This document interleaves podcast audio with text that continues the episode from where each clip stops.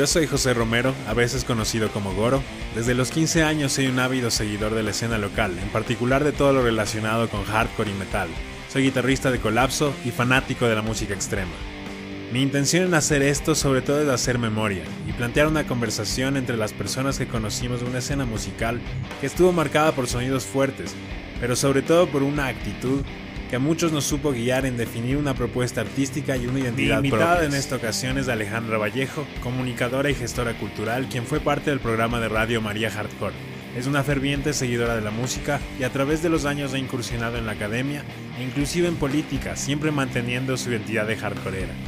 Con ella conversamos sobre la historia y concepto de la María Hardcore y sus perspectivas sobre todo lo vivido y compartido en la escena underground de Quito, Ecuador.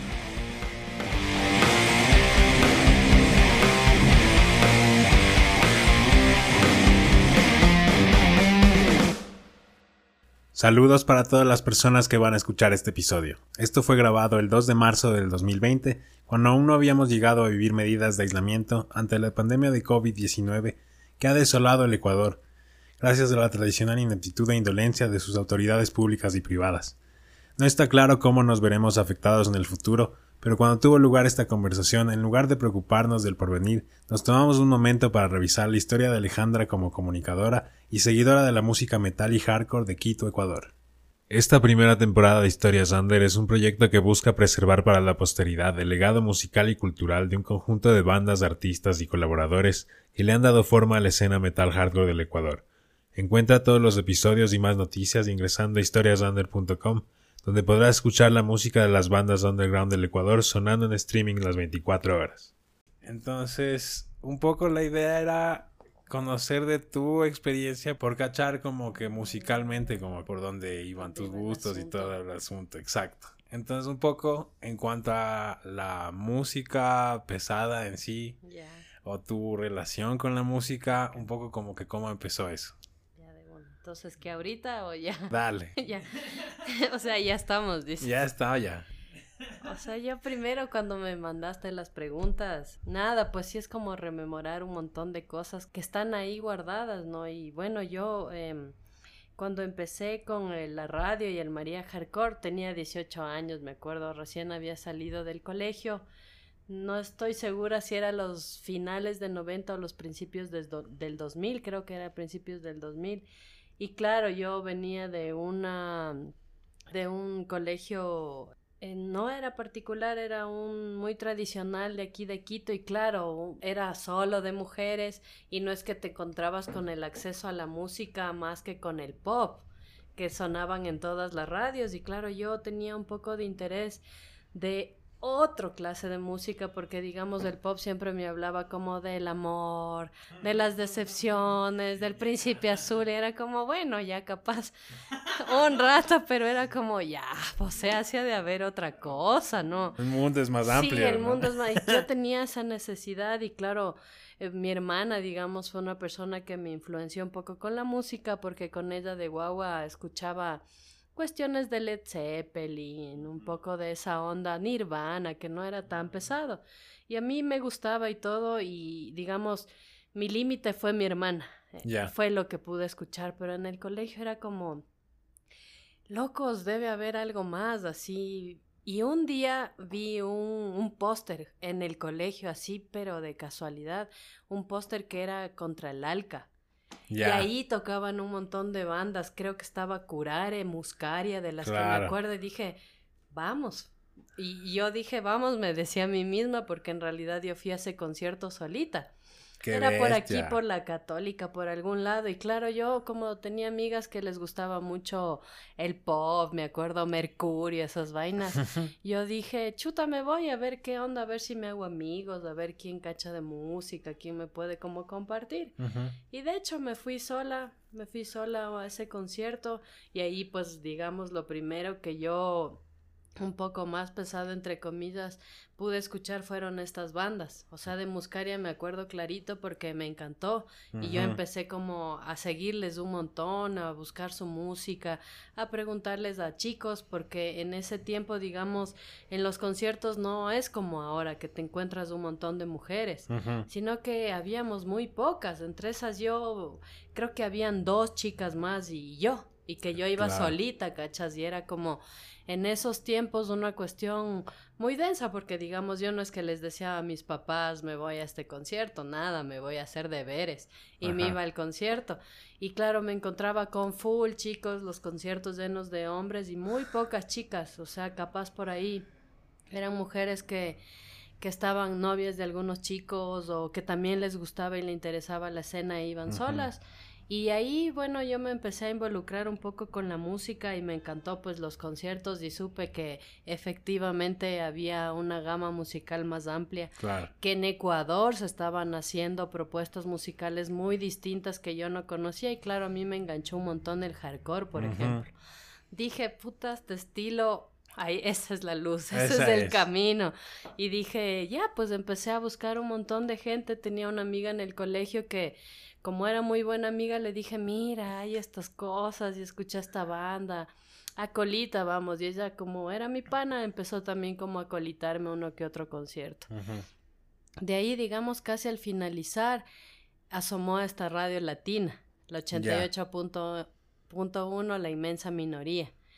Y digamos, esto también fue como un portal para abrirte más del cerebro, porque esta era una versión que vos escuchabas de tarde. Entonces yo salía del cole, digamos, llegaba a Sangolquí, que es donde vivía, y ahí me enganchaba, y ahí empecé a escuchar no tanto hardcore, digamos, pero sí ponte ska, punk, rock, cuestiones más alternativas que no es que escuchabas en las radios comunes, o sea, yo te digo, tengo el recuerdo de lo que mi hermana escuchaba algunas emisoras y tenía grabados en cassettes, lo que, lo que a ella le gustaba. Pero de ahí, digamos, en mi tiempo que yo estuve del colegio, no tenías una emisora, no tenías un espacio radial en el cual te conectes con buena música y apareció la radio latina y yo me enganché un montón, pues y eso justo ahorita que estamos aquí con el José, que tiene unos discos en la mesa, es como rememorar porque ponte aquí está el compilado escena hardcore y claro, eran discos piratas, pero pucha, en ese tiempo vos por poco te matabas por conseguir uno de, uno de esos discos. O sea, era una locura, ¿cachas? Porque no es que tenías acceso. No, por eso era que la radio era tan importante, igual. A ver, me pasó algo muy parecido. el Víctor, con el que hablé también, él me habló de algo muy parecido a mí también, me pasó con Muscaria, a él le había pasado con Mandala, ah, que era literalmente esta experiencia de aventurarte a ir a un concierto, como que vamos a ver, y toparte con que hay algo ahí que te vuela la cabeza, que es lo que la expectativa y más. Y dices, esto es. Sí, de Y te enganchas de una manera que hasta ahorita. Claro, es full.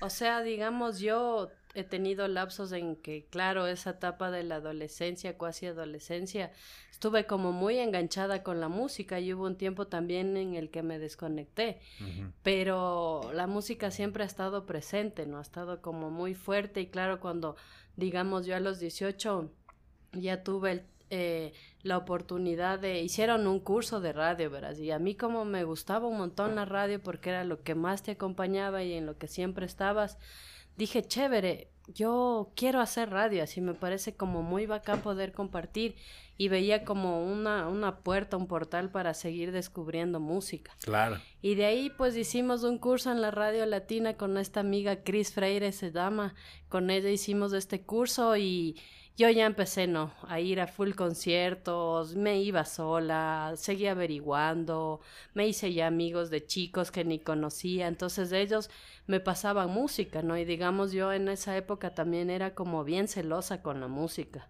Ya. Porque. De, no compartirla. De no compartirla.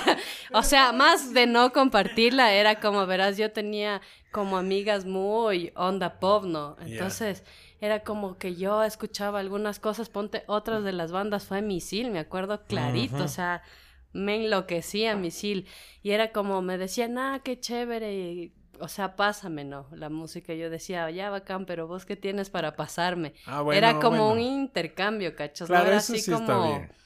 O sea, a mí me costó un montón al inicio como compartir la música. Y luego era como que me pedían y no me daban nada a cambio, para mí era complicado, era una cuestión de trueque, ¿no? Como para incluso seguir conociendo más música. Y en esa medida como que esa parte se, se generó entre mucha gente que te prestaba cassettes, yo me acuerdo full que usaba el Walkman y luego el DVD, pues ya en esa época y ahí nos pasábamos y empezó esta vaina del MP3 y ahí empezamos a cruzarnos full música y a compartir con, con alguna gente que terminamos siendo buenos panas, cachas, a través de la música. O sea, es como yo digo, es una cuestión hasta de familia, que llega a ser como un lazo muy fuerte que por poco vos ahora digamos que estamos un poco más grande, te ves con alguna gente en la calle y capaz no te lleves, pero, sea, vos te ves y, es como el compartir ese espacio, ese momento, y una época. Sí. Una época definitivamente. Así es, así es. Qué curioso me resulta esto que dices de la música, pero porque ya estabas estudiando radio. Y digamos, justo antes de que pasara eso del MP3, lo de la radio era la única manera de conseguir música. Y cuando metiéndote a hacer radio, estabas básicamente metiéndote a compartir, música, totalmente. Exacto, exacto. O sea, digamos que mi que mi parte egoísta esa del, del no compartir música con alguna gente fue como decir, bueno, he logrado tener como una biblioteca musical, he logrado acachar algunas bandas, ¿por qué no compartirlo, cachas, con alguna gente? ¿Por qué no hacerlo? Y dije, la radio del camino. Si, digamos, yo tuve como esta posibilidad, que sea otra gente que también tenga el chance de cachar otras bandas. Y dije, chuta, en esa época dije, acá tampoco hay muchas mujeres. Y yo estaba en la firme convicción de que había mujeres que querían hacer música, que querían participar en los eventos musicales que querían oír otra, música y no lo hacían por, por los prejuicios, las condiciones sociales de nuestra época y no lo hacían. Y ahí salió esta idea de hacerle en María Hardcore. De hecho, el, nombre no era tan inocente, sino incluso era una cuestión de la María que vos siempre tienes como la idea que es la, la, persona que siempre está en la casa, que siempre está vinculado al ámbito de lo privado, de lo interno, de las cuestiones de la limpieza.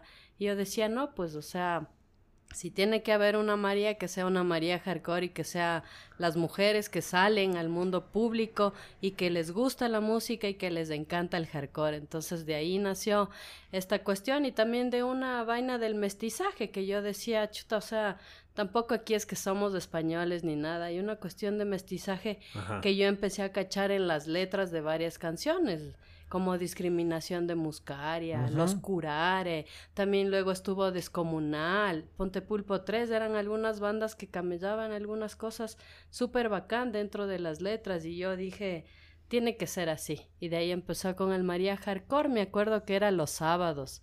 No me acuerdo si era de 2 a 4 o de 12 a 2. Me parece que era de 2 a 4. 4, porque de 2 a 2 hubiera sido muy interrumpido el almuerzo. sí, sí, es verdad. El horario era como de 2 a 4 porque ya pasabas del almuerzo y claro, la gente se enganchaba full.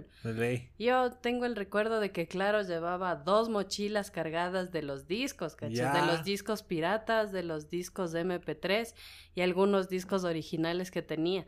Y eso lo reproducíamos en la radio, pues, y no es que digamos tenía la radio una biblioteca en cuanto al metal pesado y al hardcore. Ajá. Eran muy poco, más tenían, claro, tenían en su biblioteca muchas otras tendencias del rock, pero digamos más metal pesado y rock, rock hardcore no había.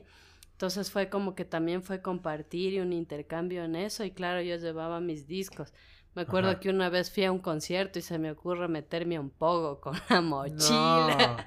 Imagina, se me... Eso sí fue la socialización musical. Claro, la gente me ayudó a recoger los discos, pero se me perdieron algunos, claro, claro, Y era porque yo iba sola a los conciertos. Claro, que eso es lo que, digamos, el hacer eso era la diferencia entre encontrarte con esa tribu y quizás ser esa persona como la que estabas conceptualizando cuando pensaste en lo de María Hardcore. Esas personas que no se animan, no pueden, qué sé yo, que les resulta muy difícil, pero que quisieran. Claro, esa era la idea y por eso, sobre todo, yo pensaba en las mujeres.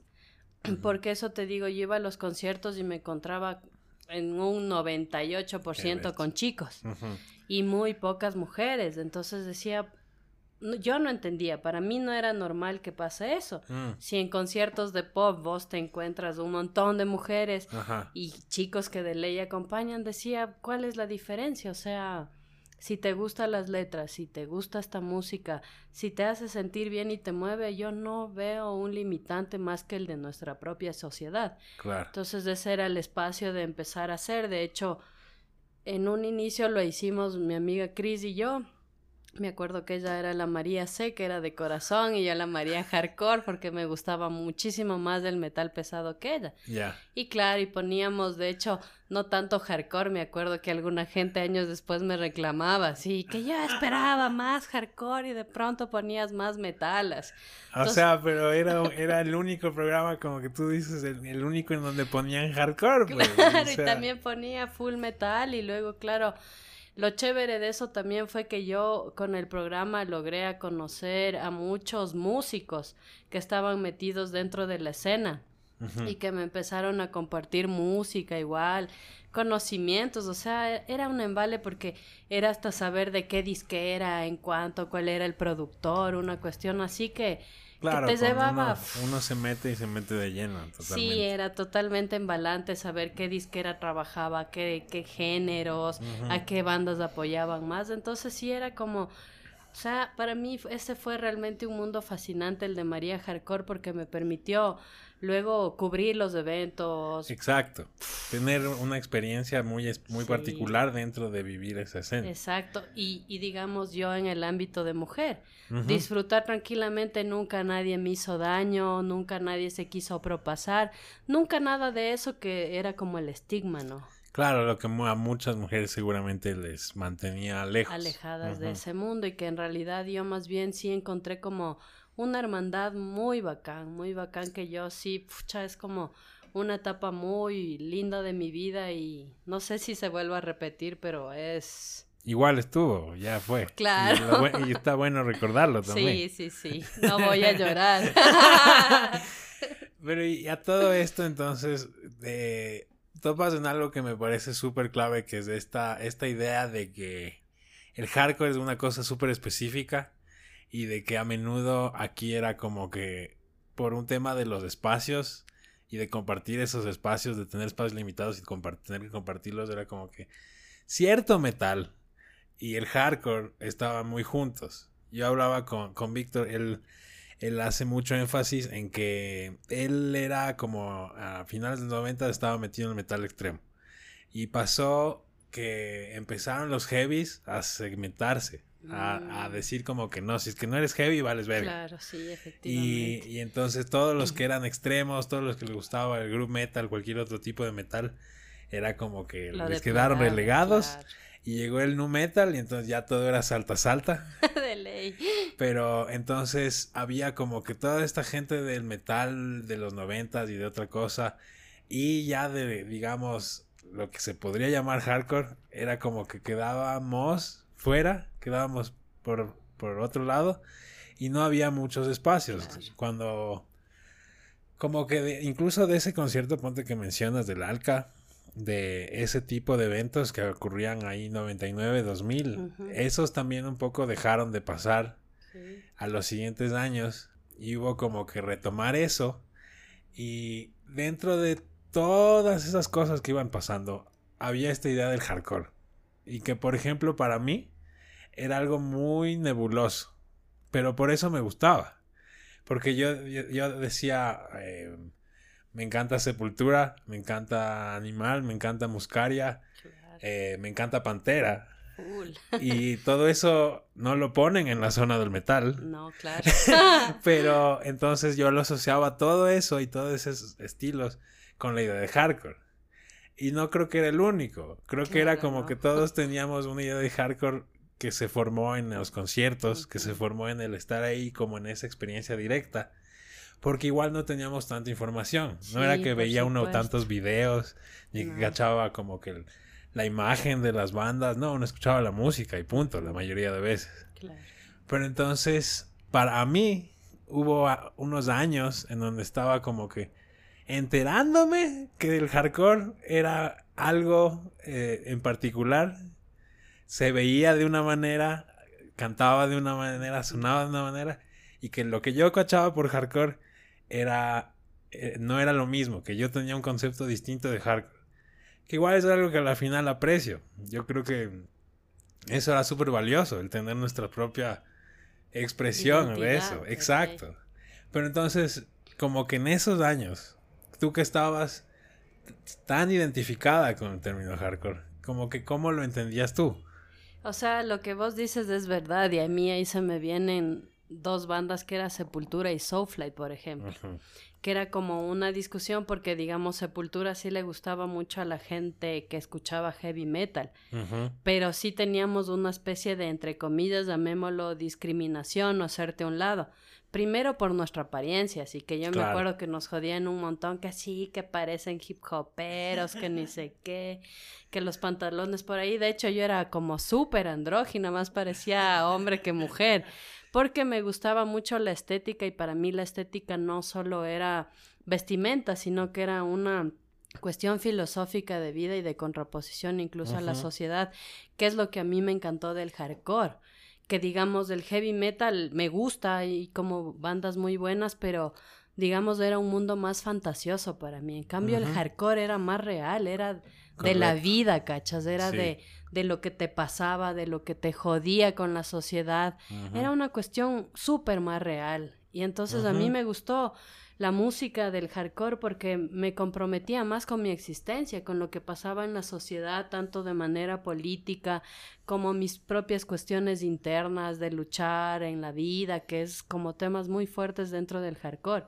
Y que claro, no teníamos espacios dentro de, del mundo del metal y de todo este movimiento que se creó tanto en el sur y que en un momento empezaron como a, separarlo en cuestiones geográficas al sur y al norte porque el tema del hardcore estaba más eh, supuestamente accesible al espacio geográfico del norte y que el sur era como una cuestión incluso más de clase social. Se empezó incluso a dividirlo y a ponerlo esta etiqueta quizás por el acceso a la ropa, a la vestimenta, pero en realidad yo, yo cacho que sí, mucha gente en los 70, 80 se identificó mucho con el heavy metal, pero luego nacieron estas propuestas del hardcore, si bien desde el thrash metal y empezó a hacer como este cambio, Hatebreed me acuerdo un montón.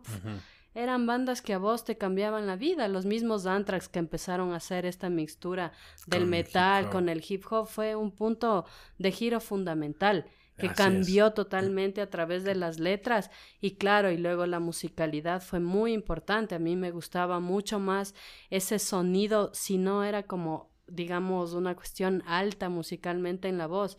Era como más carrasposo, pero también era limpio el sonido mm, del hardcore. Y a mí eso es lo que me llamó la atención. Era mucho más las letras y el que se entiendan las letras. Sí, yo cacho que bien dicen que la música te llega así como a ciertas partes de, del cuerpo y la salsa ponte dicen que te llega a las caderas.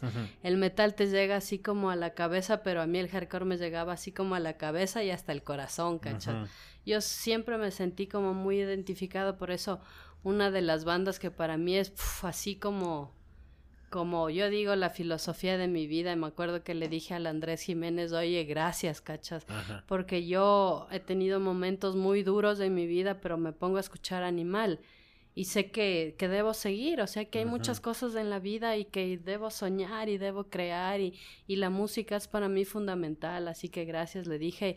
Y de hecho, Animal es una de las bandas que yo me pasa algo, pasa alguna crisis, he perdido a familiares y amigos y escucho Animal y, y veo que que el hardcore es, es la vida. esa, Sigue esa energía, esa como gasolina para hacer las cosas.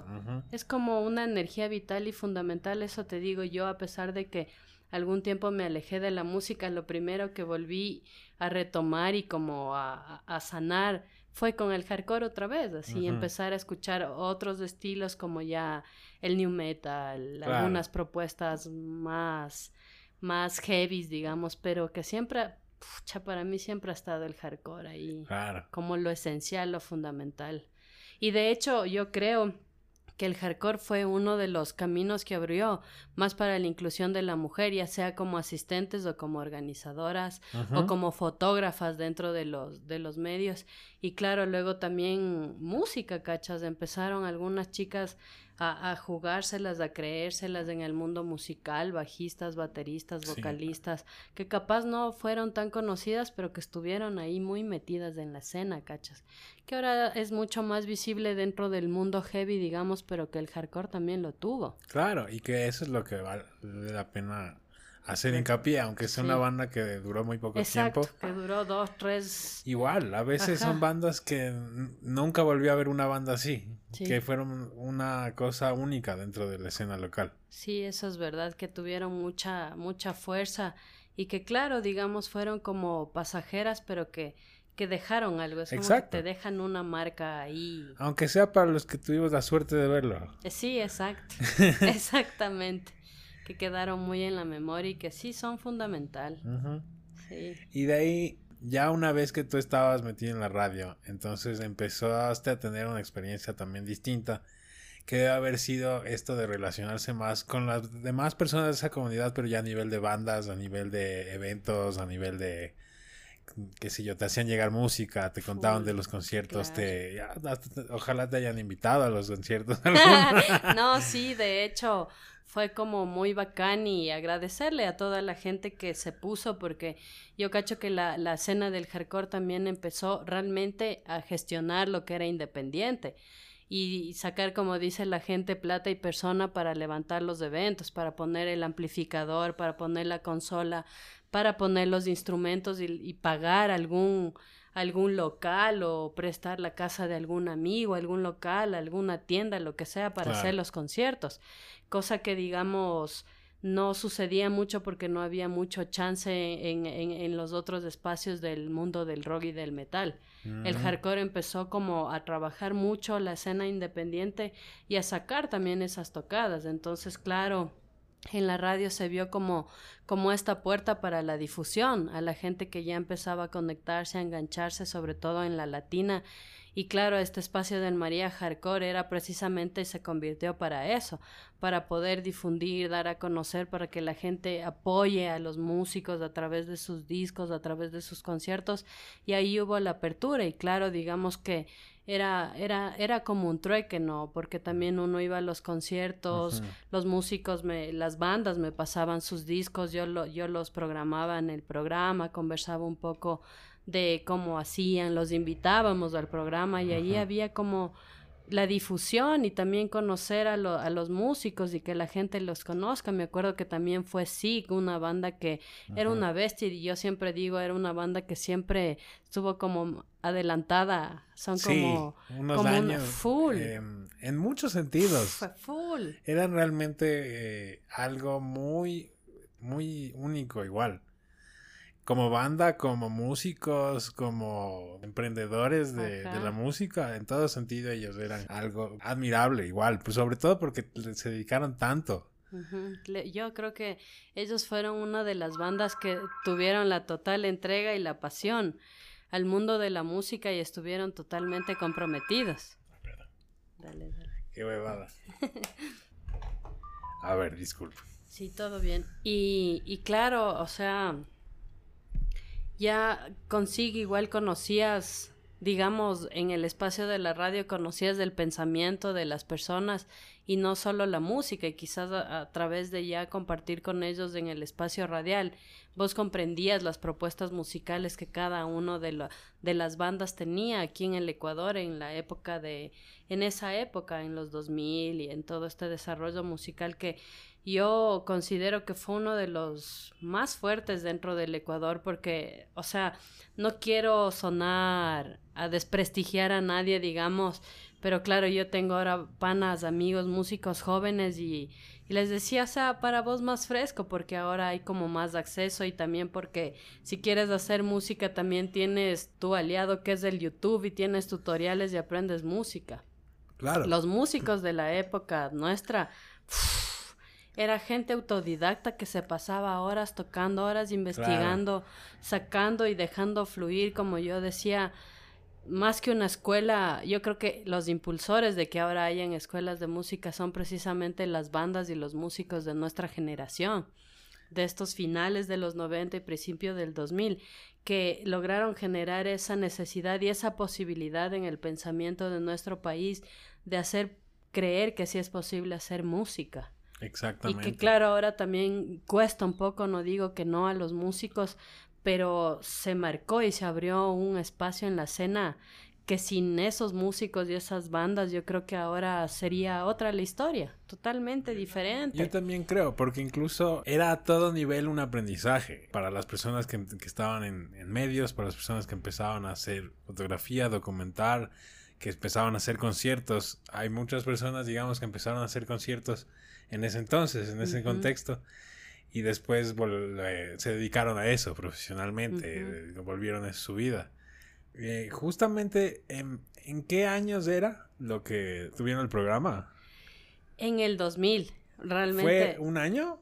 No, sí eh, lo tuvieron más tiempo. Tuvieron más, porque digamos, yo em, estuvimos con el programa un año y yo me fui a estudiar a Argentina. Mm. Precisamente yo me fui a estudiar producción musical. Ajá. Pero el problema, yo tuve algún problema en Argentina que hasta ahora no lo entiendo. Terminé estudiando producción en cine y televisión. Ok.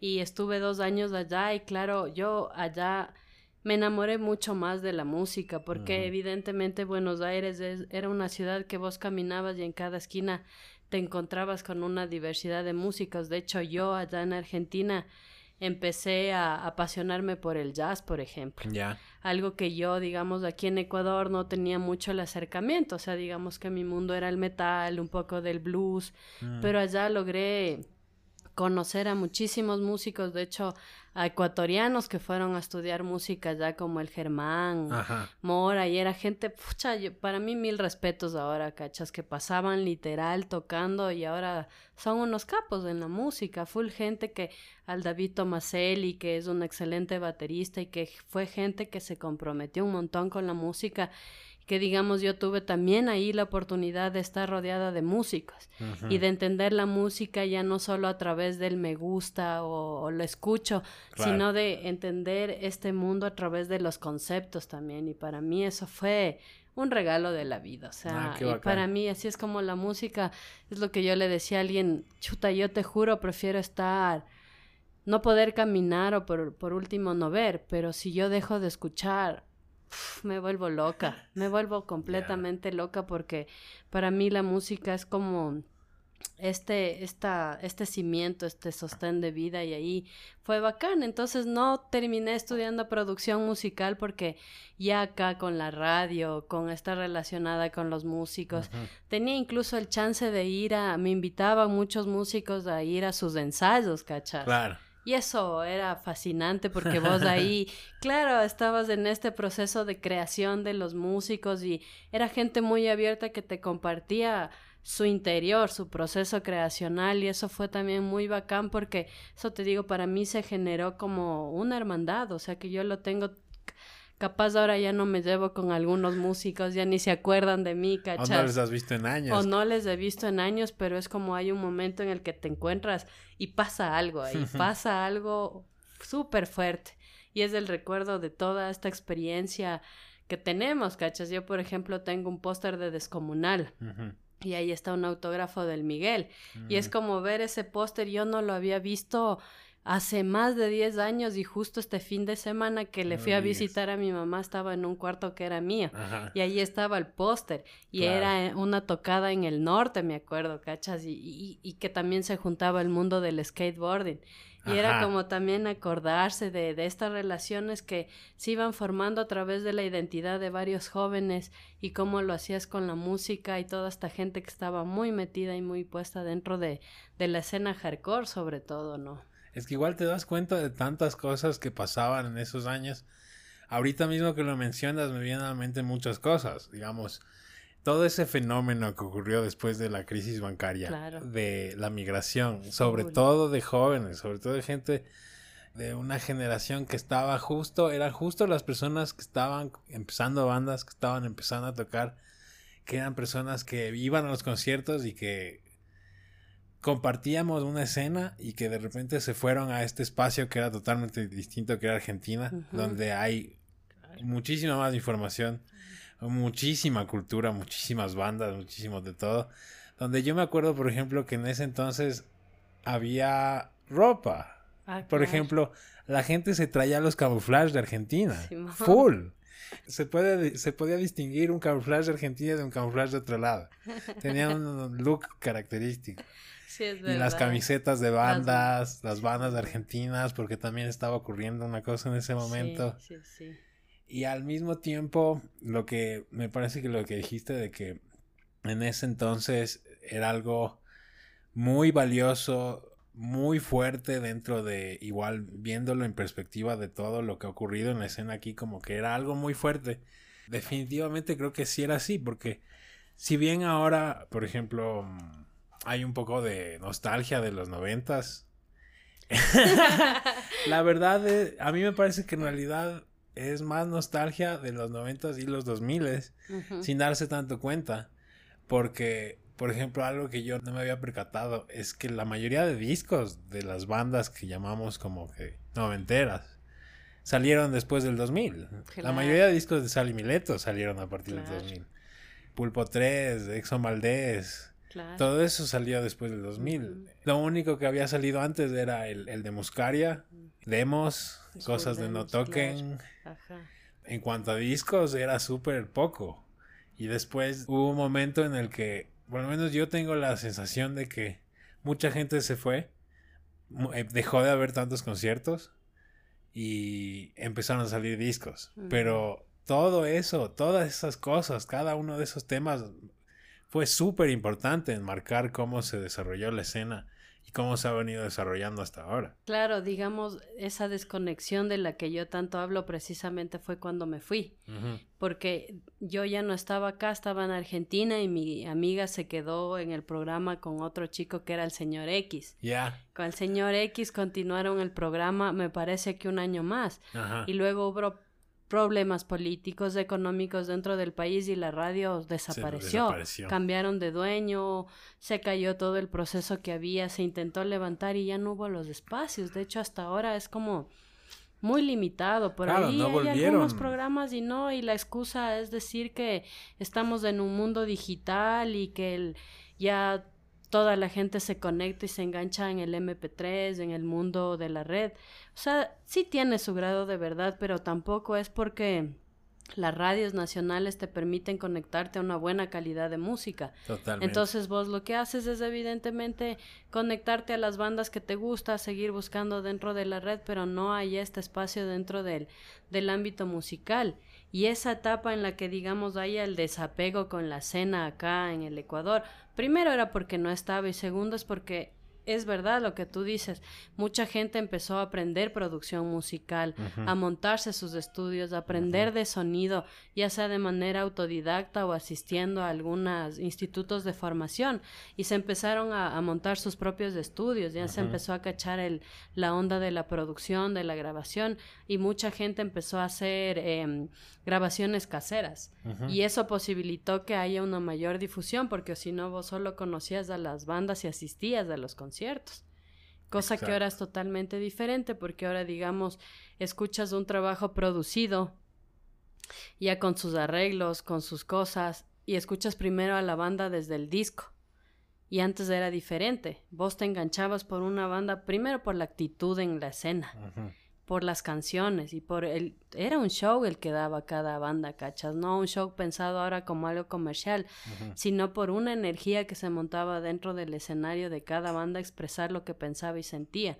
Por ahí ahorita se me, me acordé de HDQ, por ejemplo, que era una banda que movía un montón de gente y que para mí era una banda muy política que capaz no entendíamos la política ni estábamos muy comprometidos con esta idea de, de lo político desde lo politiquero, sino desde tener una posición en la vida, de que no estábamos de acuerdo con un montón de cosas, no estábamos de acuerdo con los roles establecidos de la familia, con el sistema económico, con la corrupción del país. Y eran bandas que lo decían a través de un micrófono de la manera más directa con la música, por ejemplo. Claro. Y que esa era la diferencia de ese momento. No Sí. sé si ahora las bandas se miden un poco Pero esa era la diferencia, ¿cachas? Y luego esas bandas empezaron a producir y a grabar y la gente tuvo mayor acceso, mayor difusión de lo que hacían. Ya, ya ponte gente que no podía ir o no le dejaban salir a los conciertos a través de la radio ya escuchaba. Ya escuchaba, grababa en cassettes o, lo reproducía y ya, ya había como una difusión más amplia a través de esta misma producción que grababas en los CDs Princo que vos decías, ¿no? que armabas incluso compilados, ahorita este que tienes acá de la alarma, que está Poison the Well, que está Descomunal, Veda, entre cenizas de algunas bandas que fueron como súper importantes dentro de la escena. Los demos, los LP de las bandas o una canción, pucha, tener una canción de una banda en un disco era un oro, era tener como una reliquia súper importante. Eso era algo súper, súper bacán dentro de este, de este mundo del 2000. y eh, musicalmente, digamos, ¿cómo crees que se podría caracterizar ya viendo así lo que se hacía localmente? No solo esas bandas como que marcaron tanto así, hijos de quién, Pulpo 3, sino ya esa siguiente como tanda de bandas que que vino un par de años después, como entre cenizas, Veda, Sarcoma, ya cuando Descomunal, o sea, Descomunal en los siguientes años produjo un montón de material. Distintas bandas ya empezaron a sonar de otra manera. Eh, creo que ahí, ahí es donde uno puede ver que hubo una evolución muy acelerada en esos años, en que si uno se fijaba en cómo sonaban los discos y cómo funcionaba la escena, cómo, cómo se comunicaban los conciertos, cómo se comunicaba la existencia de misma de las bandas. En los cinco años entre, digamos, el 99 y el 2004 había cambiado mucho. Para el 2004 es el año en el que empieza a ver estos conciertos de escena hardcore. Pero porque había ya un grupo de bandas que no tenían muchos espacios. Pero bueno, algo que creo que siempre hay que destacar y que reconocer es que era muy diversa. Porque hablamos de bandas como desde Sarcoma hasta Selva, Sick, Caniwara, eh, entre o sea, bandas muy distintas entre sí, pero que se enmarcaban en algo, se conectaban de alguna manera y sí daban, dieron lugar como a algún tipo de escena consolidada. Como que había algo que, que se compartía. Yo creo que tenía mucho que ver con lo de la ética del hardcore, con la idea de, de asumir esta postura como de inconformismo, como un punto de partida de cómo hacer las cosas. Entonces, no te conformas con cómo, con los roles y con los, los espacios establecidos, entonces los generas tú mismo de otra manera aunque no tengas la información y los recursos, lo aprendes de, alguna manera y de esa manera se va construyendo. Pero no sé, ¿qué crees que se buscaba expresar? Ponte, yo, yo considero muchísimo, y ahí en todo lo que vos mencionas, que incluso el hardcore en un punto es hasta anárquico, porque es uno de los postulados de la anarquía, hazlo tú mismo, que es algo que promovía mucho el hardcore. Y a partir de ello y de todo esto que el hardcore promovía, evidentemente muchas de las bandas no quisieron quedarse ahí, empezaron a profesionalizarse.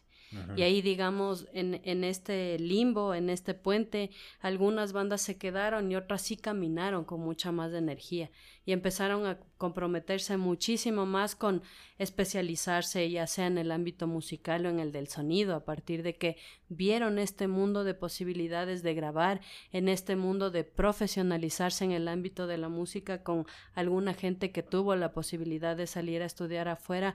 Y mucha gente que se quedó acá, de hecho empezó de una manera autodidacta a armar estas escenas, Alarma era una de las bandas que empezó durísimo con decir y no conformarse con el hecho de que, bueno, me estás haciendo un favor al ponerme un escenario, al prestarme los equipos, al brindarme el espacio, el bar o el sonido, sino que, bueno, ya tenemos los espacios, ya tenemos los equipos, tratemos de que suene bien.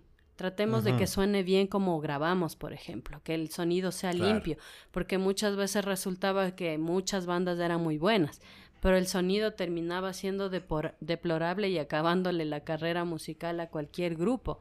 Y eso era un problema muy grande porque no era como tomado en cuenta y estos grupos que empezaron, que tú mismo mencionas, o sea, para mí Alarma fue uno de, los grupos, que grupo de amigos que empezó a camellar muchísimo dentro de esta producción de bandas. De hecho, Ahora vos ves a muchos de los, de los amigos, de los compañeros de este mundo del hardcore trabajando de manera muy profesional en grandes eventos. De hecho, yo creo que fue también la antesala de que las bandas internacionales vengan a Ecuador, porque el sonido, la acústica empezó a ser más limpia y a preocuparse por esos pequeños detalles pero fundamentales que hacen la diferencia realmente en el mundo musical. Y ahí, claro, empezaron a venir, ahorita me acuerdo de Brujería, por ejemplo, de algunas vino Creator, Sodom, un montón de bandas que antes ni fregando, y claro, tocaron en el, en el 24 de mayo, en el Teatro 24, tocaron por la República del Salvador, y de ahí empezó incluso la escena nacional a profesionalizar su sonido y también permitir que bandas internacionales vengan. Y eso era un regalo, era una locura, eso era impensable. Era una locura. Y eh, es una, es una medida también de cómo cambió, porque hablamos de que en la década de los 90 vinieron como un puñado de bandas, creo que menos de cinco, si es que uno mira, y eso en términos de rock. Claro. Era como Bon Jovi de Leppard. Que haya venido Animal, por ejemplo, fue algo... E, ese fue el primer concierto al que yo fui de hardcore y en el que me enganché yo con Muscaria, por ejemplo. Y en cambio, para mediados de los 2000 ya estaban viniendo Darkest Hour, estaban viniendo bandas de un under de afuera. Que aquí estaba la gente muy enganchada, digamos, y que era el hardcore que escuchabas un montón, pues. Y que obviamente aprendimos mucho de eso. O sea, eso te lo digo todos a nivel de músicos ver una buena banda en vivo y escuchar, ver cómo suena, es como, ah, así había que tocar, ya te cacho. Claro, es lo que te motivaba incluso para saber que no te puedes quedar nomás en el romanticismo del sonido inicial del hardcore y del punk y, de que ha ni sé qué, no exija sonido. Claro, no, no, tienes que sonar bien. Tienes que sonar bien porque ves que incluso muchas de las bandas hardcore eran en su país no es que eran las bandotas, sino que eran bandas muy buenas que trabajaban mucho también el sonido y trabajaban el mundo de, de lo musical, de lo auditivo, de la composición y que definitivamente eran como una influencia que era posible y no decir, bueno, estamos en un país pequeño aparentemente en el que las cosas deben sonar o hacerse de tal manera. Y mucha gente rompió ese pensamiento y empezó a hacer cosas diferentes de calidad y muchas bandas se sumaron, pues y como te digo, otras se quedaron. Pero empezaron a profesionalizarse un montón y ahí marcó la diferencia. Lo que vos dices, uno veía como descomunal sacaba un montón de discos y el sonido cada vez iba siendo como más pulido en cada en cada propuesta musical. Incluso se, ya se empezaba a trabajar el concepto del disco también a través de la portada. Entonces era todo todo un espacio artístico musical súper importante que se marcó desde ahí. De hecho, es como parte de la colección tener discos de las bandas nacionales e internacionales. Ponte Tool también empezó a marcar y vos te dabas cuenta y, y parte de eso también es romper que el músico solo se dedicaba a la música sino que en realidad era gente que tenía que tener dos actividades como para poder mantener el mundo de la música y profesionalizarse en cuestiones de fotografía, en cuestiones de diseño, de ilustración para sacar los discos y para dar una mejor calidad al concepto y a la propuesta que vos tenías musical. Entonces eso definitivamente marcó diferencia y es algo que claro, estas nuevas generaciones lo heredaron y por tanto las producciones que ahora se hacen evidentemente son de mayor calidad de sonido mejor porque hay bastantes estudios. Hay bastante, hay, todo. Hay eh, profesionales, hay equipos, hay acceso a esos equipos, hay acceso a conocimiento, a conocimiento informal y formal dentro de carreras y universidades. Es. es algo totalmente distinto.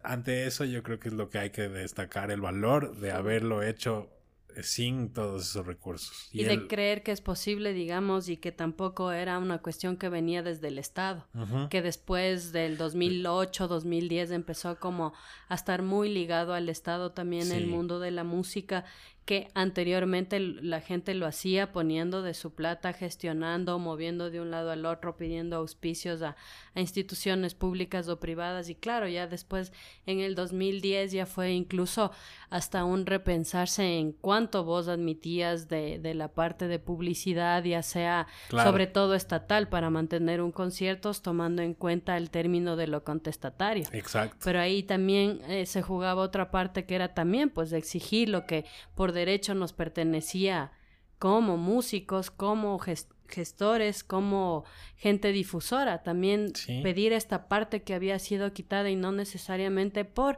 venderte al mundo musical o institucional a través de la música. Y ahí también se dio un punto de partida que capaz hoy no está muy concientizado en la memoria actual quizás esa memoria está como muy, muy vana, muy a la ligera y muy al aire y son cosas que se hicieron. Los mismos Sally Mileto, sí, tocaban en algunas cuestiones estatales, pero el mensaje que se daba, o conciertos sostenidos a través de lo estatal, pero los mensajes que se daban eran muy fuertes. Muy fuertes. Era a veces, sí, sabemos que este concierto es auspiciado por tal institución pública, pero igual se van a la, puta. Claro. Exacto, y era como sí, porque también necesitamos un espacio y, por derecho nos pertenece claro, y, nos por tiene derecho, que seguir perteneciendo. El mensaje no, no podía cambiar por ese tema, pero se volvió algo muy delicado ante, el, ante la situación del auspicio, del acceso a dineros públicos, que en sí es un tema bastante... con muchas aristas que tomar en cuenta. Y ahí ya, a mí me viene una reflexión que me parece que a veces no, no, no se la hace tanto, que es, tú mencionabas la profesionalización de la gente involucrada en la escena, el, empezar a darte cuenta de que no solamente es el tocar, es la gente que hace el sonido, las luces, es todo. Como que todo, todo confluye para dar lugar a una expresión cultural que, realmente diga algo que, y que sea de calidad y que por esa calidad pueda también comunicar algo. Fue muy importante eso de, darte cuenta de la importancia del sonido, la importancia de sonar bien, de hacer las cosas bien, de pagarles a todos. Pero ahí es donde me parece que falta que hubo a unos a los que no se les tomó en cuenta el rato de pagarles, que creo que era algo que afectó mucho. Y me refiero a las bandas locales. es decir, algo que faltó era esta conciencia de que la actividad de una banda es una actividad que merece ser remunerada, que es fundamental para que exista el sonidista y el bar y que existan todas las personas que, que obtienen ingresos a partir de esa actividad. Para que exista la actividad es fundamental la banda y entonces es necesario reconocer ese trabajo y hubiera sido importante que algún grupo de organizadores asuma esta postura de que hay que pagarles a las bandas, aunque sea algo simbólico. Ese paso de la idea de una escena como que llevada adelante completamente por la pasión, en la que nadie cobraba y todos ponían, apoyaban el hombro para sacar las cosas adelante. Poco a poco con la profesionalización, algunos sí fueron empezando a cobrar. Algunos empezaron a cobrar lo que merecían cobrar. Pero me parece que es algo en donde fallaron muchos, no solo los organizadores, porque hay organizadores de conciertos grandes, pequeños, etcétera, la gente de los, de los locales. Digamos, el asumir esa, simplemente esa importancia, me parece que sería algo que ayudaría mucho a que la, la actividad musical sea en sí algo más profesional, pueda ser algo que se desarrolle independientemente de tener que lidiar con auspicios, lidiar con patrones artísticos o qué sé yo. Y que es algo que en otros lugares, en, escenas under, como que ocurre desde un principio. Una banda que se forma y empieza a tocar, empieza a cobrar. Y eso es algo que aquí, hasta ahora, como que... Em, yo creo que ahora ya es más común que las bandas nuevas, por el hecho de tener una idea más profesional, tendrán quizás más tendencia a pedir esto. Pero antes, con toda esta idea de que había que acolitar, de que había que hacer todo esto, me parece como que eso es algo que no se llegó, que faltó. Frente a eso, yo sí creo que incluso se pudieron haber generado resentimientos. Claro. Y también distancias y, y, y, rupturas de un montón de cosas, de un montón de grupos, no solo grupos musicales, sino de organización. Porque claro, lamentablemente la idea cultural en el Ecuador del músico, del artista, es hacerle el favor.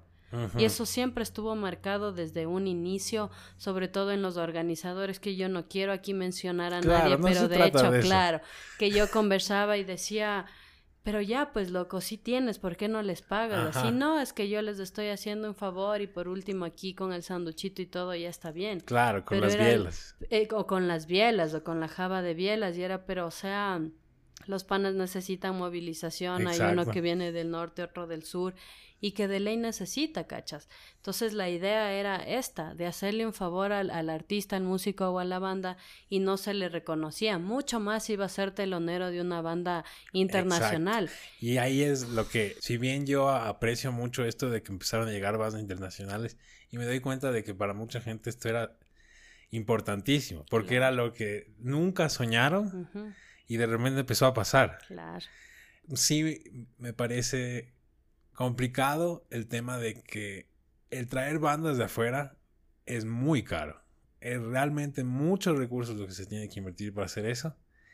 Y yo creo que se invirtieron muchos recursos en hacer eso cuando no se invirtió en cosas que habrían fomentado mucho más a los artistas locales. O sea, hermoso que hayan venido Darkest Hour. Pero ah, sería hermoso que algunas bandas de ese entonces no se hubieran separado. O que hubieran por lo menos hecho un disco más. Claro, ser las mejores y adecuadas bandas teloneras, digamos. Ajá. Y eso no pasó por, por esto que te menciono, por esta cultura del les estamos haciendo un favor. Y que definitivamente sí los organizadores tenían que medir este, esta cuestión de incentivar al músico nacional. Fue una cuestión que no solo hizo que sí marcó diferencias y que definitivamente hizo la ruptura dentro de toda la escena musical, porque esos incentivos del que vos hablabas no solo era que seas telonero, o la clásica era que había venía una banda internacional y hacías que 20 bandas nacionales abran el concierto. Claro. Primero que eso era muy desgastante y ahora no me jalo un concierto así, por ejemplo. No. A menos que sea un festival. Uno ya llega a las últimas tres bandas. Claro, muerto, ya no disfrutas y es como, esto está muy bacán, pero ya no jalo, ya no jalas porque ya no disfrutabas y ahí, claro, todas las 10 bandas que le abrían a esta banda internacional no tenían el tratamiento del caso ni desde el sonido, ni de tratarlos bien en escena, ni incluso de hasta tomarte una foto por último con la banda que te gusta, por ejemplo. Claro, darles el chance. Ajá, y era como, no, loco, una cuestión así súper, desde ahí sí súper elitista, súper clasista, de relegar a la gente cuando pucha, hasta por último, tomarte una foto con tu banda que fue a escuela era como muy importante y no hacerte este echar de menos por ser una banda nacional, que es lo que pasó con la organización del país, que fragmentó un montón de cosas y hizo que muchas bandas, al no ver un buen panorama musical, digamos como tomar una opción de vida, vida literal en cuestiones económicas, en cuestiones de salud, en un montón de cosas, al tener vos una banda, no te permita eso la misma escena de organización de eventos aquí dentro del país y eso fue un punto de quiebre que todavía creo lo hemos superado. Mm. Todavía te puedes encontrar en conciertos en los que todavía dicen que a la banda que abren les hacen un favor. y, y, tienes un maltrato de por medio y que eso se continúa, no se ha superado en gran medida. Claro, yo creo que porque no se llega, no llega a ver esa apreciación del músico local que es algo que se construye. se construye tanto desde, desde pagarle al músico hasta promocionarle, hasta, yo creo que hasta la crítica. El hasta decir, saben que este, este disco de esta banda no, no es el mejor de esta banda. Ah, el anterior estuvo mejor, tiene estas cosas. Como que el respetar esa actividad, el apreciar, el darle su espacio, el, el darle un seguimiento desde medios, todo eso construye el hecho de que la gente se empiece a identificar con los músicos, de que empiece a, darles una posición de relevancia cultural por, por lo que hacen. Claro, y no generar un imaginario de veamos qué tal esta banda, bueno, esta banda no toca tan bien, o de menospreciar a la banda nacional cuando en realidad lo que tú dices es más bien resaltar el papel de la banda nacional como ocurre, por ejemplo, en Buenos Aires, en Argentina. Una banda nacional, incluso allá hay la etiqueta del rock nacional. Una banda allá argentina para ser telonera tiene mucho apoyo de la gente. Es más, yo que tuve la oportunidad de estar en conciertos en los que abrían las bandas nacionales, el público era quien posicionaba la banda nacional que era telonera y lo apoyaba y coreaba las canciones de principio a fin. Y yo decía, ¿por qué no pasa esto en Ecuador? Claro, ¿por qué no hay esa conciencia de esta banda Puede que no esté en Universal Music Group, puede que no vea sus videos por MTV, pero está diciendo lo que yo vivo. Exactamente. Y, en mi idioma. Y que vos, por último, no te sepas las letras de la banda, pero apoyes con aplausos, con gritos, con los que seas, porque es tu banda nacional y que está siendo representante y telonero hacia una banda nacional y que por último te van a juzgar diciendo este tipo de música es la que está dentro de Ecuador y es la que se produce. Y si el mismo público nacional no apoya, no respeta, no acolita, está mal, cachas. Yo he ido a conciertos en las que ha habido bandas que he desconocido o ha habido bandas que no me gustan, pero están siendo teloneros y yo no saco absolutamente nada buchándoles, primero porque están siendo una banda telonera y es de mi país y hay que apoyarles. Hay que apoyarles moralmente y darles la apertura del caso que en los pocos medios que están sí deberían hacerlo. De hecho, debería ser una política de difusión del, de los discos, de las canciones de la banda nacional de manera muy fuerte, porque digamos las internacionales la gente está muy comprometida y sí lo haces. Hay acá una difusora que sí digamos, cuando viene una banda internacional lo hace mucho y medio te nombra a la banda que va a ser telonera y ya por cuestiones así medio te pasa una canción. Pero debería ser permanente incluso hasta para psicológicamente enganchar a la gente desde lo auditivo, desde el espacio de la sonoridad de la radio y eso no se lo hace. Y eso es voluntad y eso es una cuestión de identificarte culturalmente con estas acciones que son muy importantes y no se las ha hecho y eso sí es un una cuestión de en realidad ponerse como muy al tanto y repensarse cómo estamos actuando como ecuatorianos y público frente a nuestras bandas nacionales. Claro, a nuestra producción cultural. sí, porque no, está desconectado de nada. Es como si uno habla de que hay que apreciar el cine ecuatoriano, entonces escucha bandas ecuatorianas. Claro. Vas y asistes a una película y ves la producción nacional. Hasta por último para criticarlo y tener los argumentos de por medio.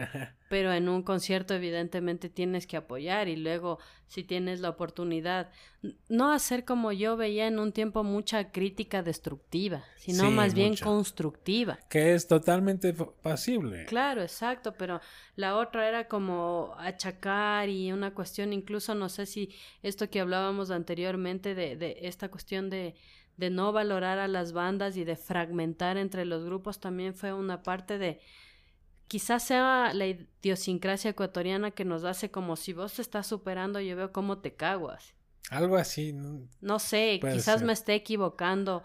o es como esa pica que no sé, que se viene incluso hasta del arribismo ecuatoriano, que yo creo que, que también ha dañado a la escena ecuatoriana y que ha, fragmentado este mundo musical que ha sido muy rico y maravilloso dentro de la escena ecuatoriana nacional. Sí, yo creo que ese elitismo eh, afectó mucho. Afectó mucho ya igual las relaciones interpersonales dentro de la comunidad, por decirlo así, de, de la escena. Porque em, que se pelee una persona con otra puede significar que una banda desaparece, que dos bandas no tocan más, que una banda deja de tocar en cierta escena. Todo eso, peleita por peleita, se fue fragmentando, todo se fue perdiendo mucho que no era necesario perderlo así. Perder grandes referentes. Exacto. Hasta actualidad que ya son clásicos. ¿Y tú todavía escuchas discos de ese entonces y las y bandas de ese entonces? Claro, de hecho yo tengo una pequeña, pequeña colección, digamos, porque ha habido momentos en la vida en los que viene la pobreza o no, pero he tratado como de coleccionar muchos discos. De hecho, cuando me fui yo encargué mi biblioteca musical y me la perdieron, por ejemplo. Para mí eso es como muy doloroso y es una pérdida súper grande, es una pérdida, pero súper tenaz para mí porque te juro así, algunos hayan sido discos que no eran como originales, digamos, y ese tiempo también estaba el tema de la piratería, eran como para mí un tesoro. Entonces yo sí tengo algunos discos originales que de vez en cuando sí los escucho y tengo las versiones de MP3 que los escucho más para que no se dañe. O sea, yo sigo escuchando discos, por ejemplo, y cassettes.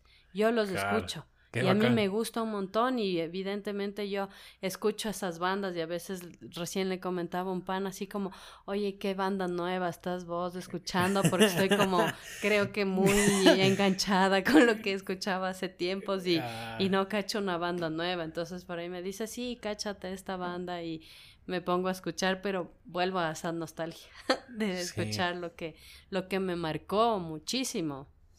Y claro, y bueno, y de ahí sigo escuchando otras bandas, sí, en versiones de MP3, de Spotify y esas cosas, pero yo sí hago el proceso de literal abrir el disco, poner el disco, leer, chuta las canciones, ver la portada, para mí incluso es como un ritual. Y, y, y, es rememorar todas estas cuestiones del pasado y también del tema musical y claro también escuchar esa sonoridad de, esta, de esa época y estas nuevas sonoridades que también son muy muy del momento muy del momento. Tienen como ese ese toque de lo que cada uno vive de la misma tecnología se va desarrollando. Sí y es otro momento en todo sentido. Dentro de eso siempre se puede apreciar lo que el trabajo de bandas que existieron antes sobre todo cuando nunca volvió a ver una banda así. Nunca volvieron a ver bandas como esas. Hay excelentes bandas, pero ya no son propuestas en ese sentido. Que es también algo que no necesariamente tendría que por qué ser así. A mí me preocupa también el hecho de ver cada vez menos bandas nuevas, jóvenes, pesadas. Hay muchas bandas nuevas, jóvenes, de otros géneros, pero dentro de cosas pesadas, me parece que son poquísimas. Claro, no es. Yo pensaba, y ahora que tú lo mencionas, que era quizás como este pequeño fragmento de desvincularme que decía yo, capaz, y no estoy como cachando, bien la banda y el, mundo de la escena, pero de los conciertos que en estos últimos años he podido asistir, ya sea por bandas internacionales o por conciertos locales, que ha pasado es como que no no encuentro otras bandas y claro, están muy apegados a otros géneros experimentales, a géneros funk, incluso de jazz, también apegados muy a esos, pero dentro de la propuesta metalera y del hardcore, yo tengo mis referentes, digamos, que son los que escuchaba antes y algunos muy pocos nuevos que están bien, pero son las bandas de 10 y 15 años. Sí, o, son, son los panas de las bandas de hace 10 y 15 años que se hacen una nueva banda. Ajá, y no sé si has cachado, creo que es Nada Cambio.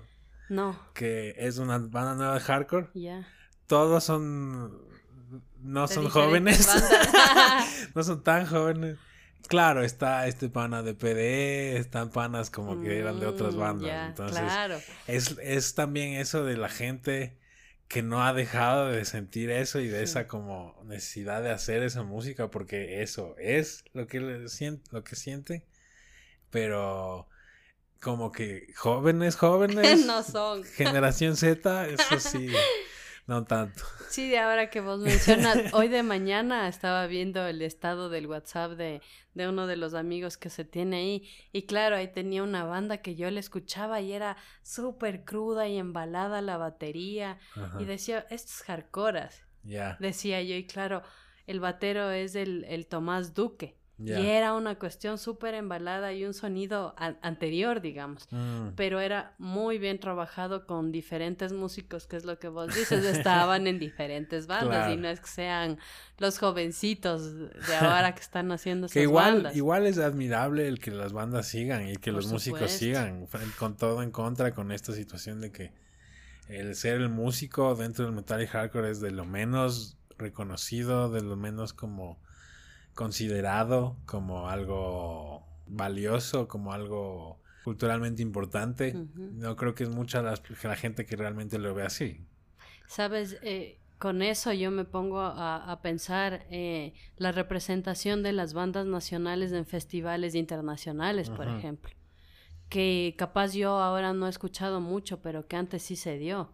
Los Descomunal, los Ali Mileto, los SIG, que hicieron incidencia grande. Y esos festivales, eran excepcionales, las bandas se, enojaban entre sí por ir a los festivales. Porque a menudo era uno de los pocos espacios en los que te trataban bien, te daban un buen backstage y te pagaban. Obvio. Hasta los medios de prensa, yo pude ir hace unos cuatro años cuatro años o tres años al Rock al Parque. Mm, qué bacán. Donde se presentaba Lamb of God, me acuerdo. Yo ah, acá cuando vino primero no lo pudimos ver por el 30S, por culpa de Correa. y, de los, chapas. Y claro, y ya cuando los trajeron, yo no pude, no pude ir, no pude ir al concierto y claro, me fui allá y el tratamiento incluso para los medios de prensa era increíble. Vos tenías una sala con conexión a internet, apertura para entrevistas con todas las bandas. y acceso a los diferentes cuatro escenarios, que era la diferencia que yo veía aquí en el Ecuador, que era como una cuestión por poco que, que igual te, estaban haciendo un favor y te trataban súper mal cuando uno quería hacer una buena nota y no tenía el acceso a la información, por ejemplo. Exacto. Y era como muy molesto porque no es que yo no sé qué pensaban, pretendía... No Colarte, como que te estabas comiendo la comida del backstage, o sea, no, nada que ver, yo sí te cacho. Era así como poder hacer una noticia buena con el testimonio, con una fotografía. este trabajo que ellos mismos hacen. Exacto, hacer las preguntas necesarias que yo veía que algunos medios ni las hacían, ni se preparaban, y era como, o sea, tenemos acá la oportunidad de poder hacer cosas buenas y tampoco te trataban como muy bien, pero esos espacios eran como que te trataban muy bien a los músicos y también a los medios de comunicación, mm. cosa que no pasaba acá, por ejemplo. Claro, totalmente. Y que bueno, ahora he visto un poco más en la escena trash, que va mucho a Colombia, mm, que va mucho a Perú, digamos, y que está haciendo incidencia y representación en estos países. Pero eso en la escena trash, trash metal. Que me parece algo ejemplar, porque yo creo que habla de que las bandas, por ejemplo, las bandas de thrash metal en este país son de buena calidad. hay escenas de thrash metal en otros lugares más grandes, con muchas más bandas, pero de alguna manera las bandas de aquí, algunas bandas han sabido salir y ser muy reconocidas de fuera por una calidad que es, algo muy que, hay que reconocer y como que valorar. Es habla de que, de que en realidad dentro del under de aquí hay una, un buen nivel. Claro, y sí, yo, yo no sé si, digamos, eh, la nueva anterior generación o de posterior nuestra se embarcó en el thrash metal, por ejemplo, porque también hay, como que también hay ese, e, ese buen nivel de algunas bandas, ¿no? Sí, y que era, era gente como que ya aprendí, había aprendido algunas lecciones de los que vinieron antes. Exacto, que aprendieron de la escuela del mundo hardcore, que yo tengo como muchos panos que tenían de, de, profesor vocalista al pana de misil, que tenían al, al, guitarrista de Muscaria o que tenían al guitarrista de Descomunal como profes y que se embalaron en el thrash metal, pero tienen la escuela y la formación del hardcore. Sí. Evidentemente y que sí, que digamos ahora esa es la incidencia y ahora también estos nuevos estilos musicales, ¿no? Que no estoy tan apegada, pero que sí llama mucho la atención, así que sí tienen su propuesta de por medio también a través de, de, la identidad ecuatoriana, que me parece como una muy buena propuesta también, pero siempre seguiré al hardcore. Claro, no, la idea no es tampoco hacer de menos lo que hagan en otros géneros. sino destacar el valor que había en una escena que no, no siempre es tan contemplada, tan tenida en cuenta.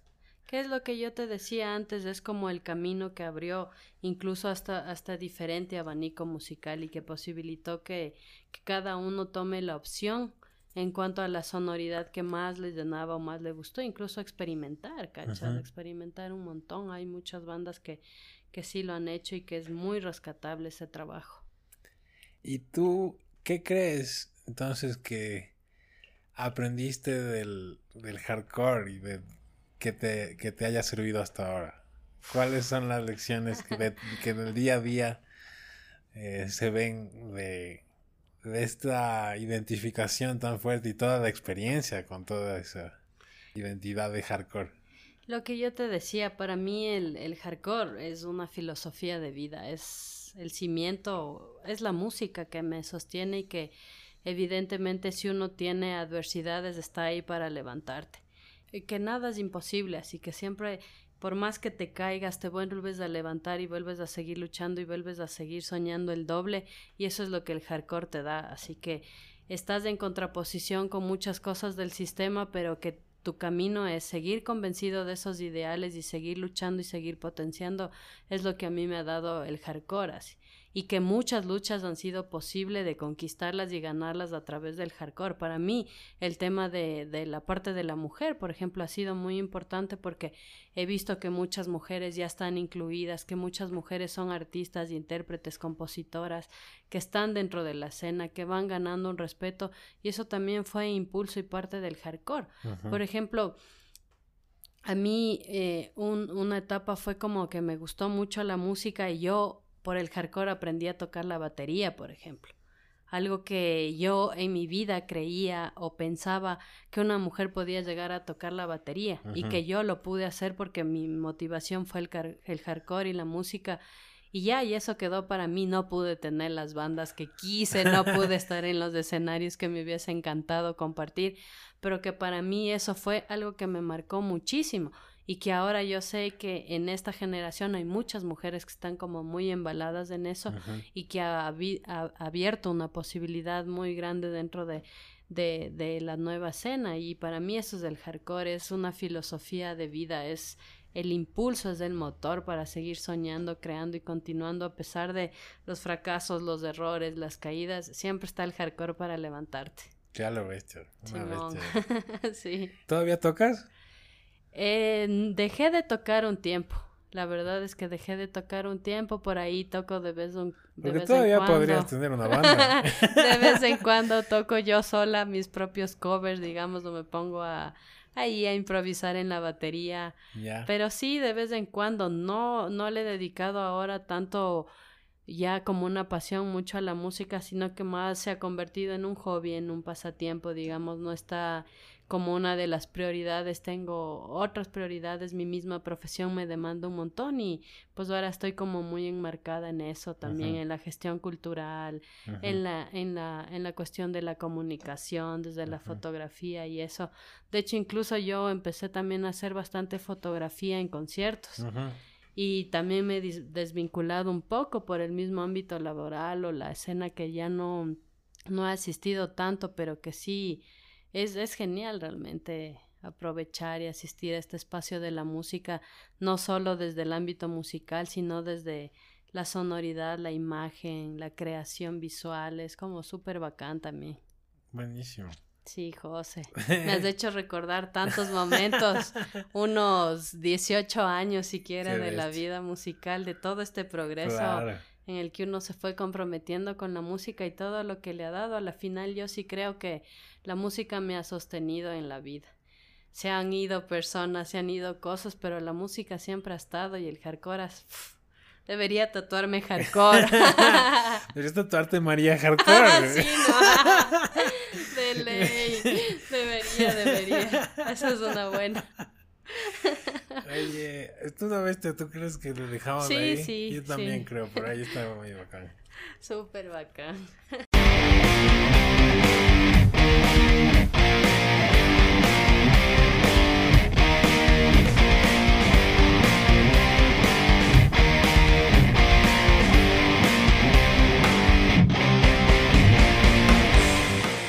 Esto ha sido un episodio de Historias Under. Encuentra todos los episodios y más noticias ingresando a historiasunder.com, donde también podrás escuchar la música de las bandas underground del Ecuador sobre las que estuvimos conversando aquí, sonando en streaming las 24 horas. Sigue este proyecto en facebook.com slash historiasunder y en Instagram y Twitter como arroba historiasunder. Esta es una producción independiente creada en su totalidad por José Romero y no se reserva ningún derecho de propiedad intelectual. Se la puede copiar, modificar, distribuir y hacer comunicación pública, incluso para fines comerciales, sin pedir permiso.